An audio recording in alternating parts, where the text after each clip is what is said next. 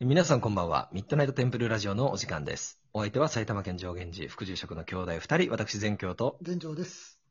はい、よろしくお願いしはい、まよろしくおす。願いします。こんばんは。いや、こんばんは。なんいやーなんかさ、前回うん3本まとめてうん、えー、海電波放送局のお声優、怪談師でもある原田智隆さんをお招きしてお話をいろいろと伺って、うんまあ非常に有意義な収録をさせていただいたんですけれどもね、う。うんん。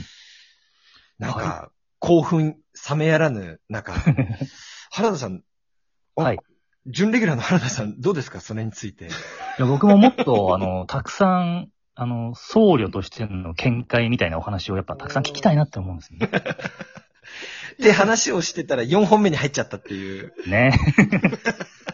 普通もう準、もう準レギュラーですからね。。 ナチュラルにいた原田さんが今。 ナチュラルに原田はいますよ。もう、いつもの回みたいな感じでね。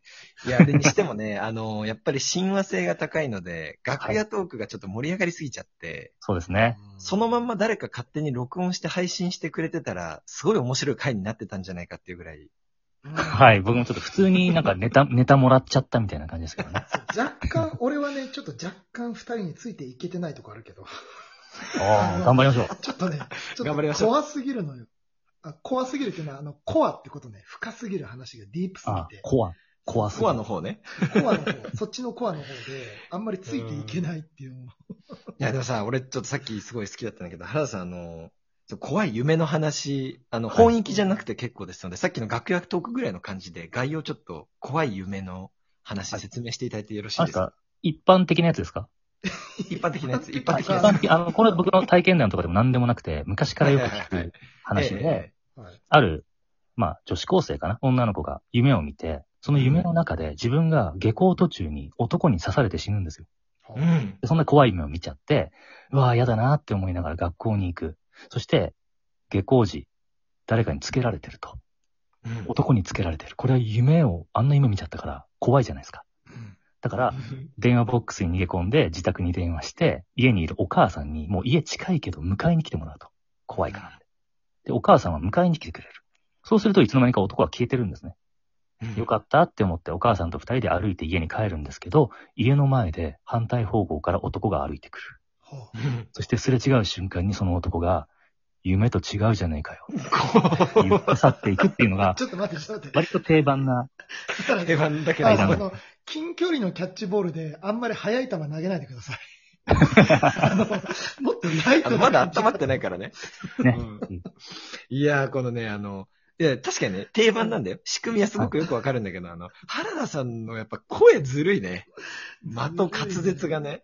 うんうんうんおー、なるほどあねで。もさ、これさ、ちょっと似たような話があって、はい。えーまあ、以前にね、あんのあかのおい。寺にご祈祷に来た方が、うんうんえーなんかやたらと丁寧にのし袋にお金こう包んで、えーこれお願いしますってお渡ししてきて、お払いしてくださいなんていう方がいて、でも何のお払いかは聞かないでくれって言うんで、いや、それはもう暗闇で棒を振り回すようなもんなので、僕らも対象が何でなぜっていう部分を知らないと、ご祈祷とかお祓いってできないんですよっていうことを説明して、なんとか、えー重い腰を上げて、えー話をしてもらったら、はい。実はちょっと拾ったお金がありますと。うんで、それが、今、のし袋に入ってるこのお金ですっていうことで、あ、そうですかと。で、聞いてみたら、お金拾ってから、もう毎晩のように、お金を探してる人たちが夢に出てきて、お前拾ったかって聞かれるっていう話があって、うん実際にお祓いして、えー錠剤、まあ、清い、えーお金って書きますけども、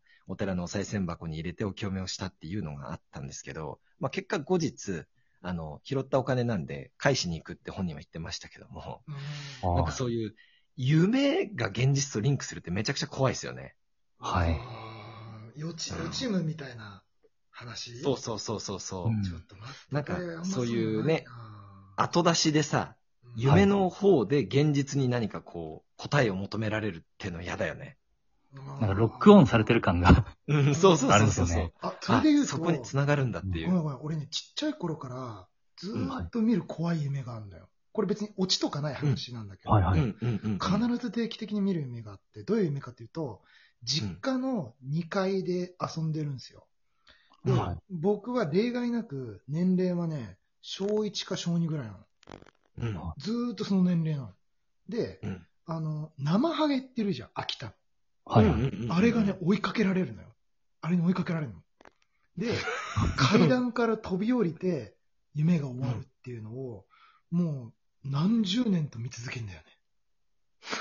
ええ悪い子は稲がってやつですね。いや、僕別に秋田出身でも何でもないし、あん なら生の生ハゲ見たことないのに、本生当のの生生ハハゲね。本当の生ハゲ。生の生ハゲ 生なんだよ、あれは。あれは生なんだけど、いや、でも怖いわ、それ。怖いよね。でうん、その怖い理わ由がわからないのよ。毎回この夢はね、1年に1回、まあ2年に1回ぐらいかな、見るんだよね。なんか今もですか今も見ますね。怖いわ、普通うに。んこの後見るんじゃないかな、もしかしたら。こんな話してたから。生ハゲって要は、パッと見、なんか、鬼みたいなやつじゃないですか。うんそうそう。だから鬼そうその本当にものみたいな感じ本当に生ハゲなんですかってとこですね。ちょっと確かに。ちょっとそう、掘らんでええ から。なまだ、なんか。終わりましょうよ。いやいや、なんかそのさ、生ハゲの、うんなんか側をかぶっただけのはい。まあ、鬼、何か鬼に追われている。包丁とか持ってるんですかね。持ってます、持ってます、持ってます。あそうだからが。見てるめちゃくちゃ怖いじゃん、それ。えだから怖いのよ、普通に。うん普通に怖いの。今いやいや、答え怖がいないか怖らい怖さい。終わらないしさう、んこの夢、見続けてるなしんさかこの怪談師と坊さんの、なんかリアルな怖い話だね。こっちの楽屋トークもね。うんいやいやいやもう僕的にはなんかこの、秋田出身のどなたかの念みたいなやつが、なんかこう、関係してるんじゃないかなって。掘らんでええあとさ、あの、さっきのほら、原田さんがちょっと触り話してくれた生まれ変わりの話。はいってはい。のこれもね、ちょっとリスナーの方にもね、聞いていただきたいんですけど、なんかちょっと触りまたおお願いしていいですかあ、はい。あの、これも、あの、一般論会談なんですけど、うんとてもあ、の、峰麗しい男性と女性が結婚しましてほう、赤ちゃんが生まれましたと。うんでもその赤ちゃんはあまり可愛くないんですね。うん。で、みんなでこの旅行した時に、むすごい昔なんで、まあその安全面とかの配慮とかもちょっと今ほどなってなくて、船に乗って旅行して、甲板に出て、抱っこしてるじゃないですか、赤ちゃんを。うんうん。そのままね、海に落としちゃったんですよ。うんわざと。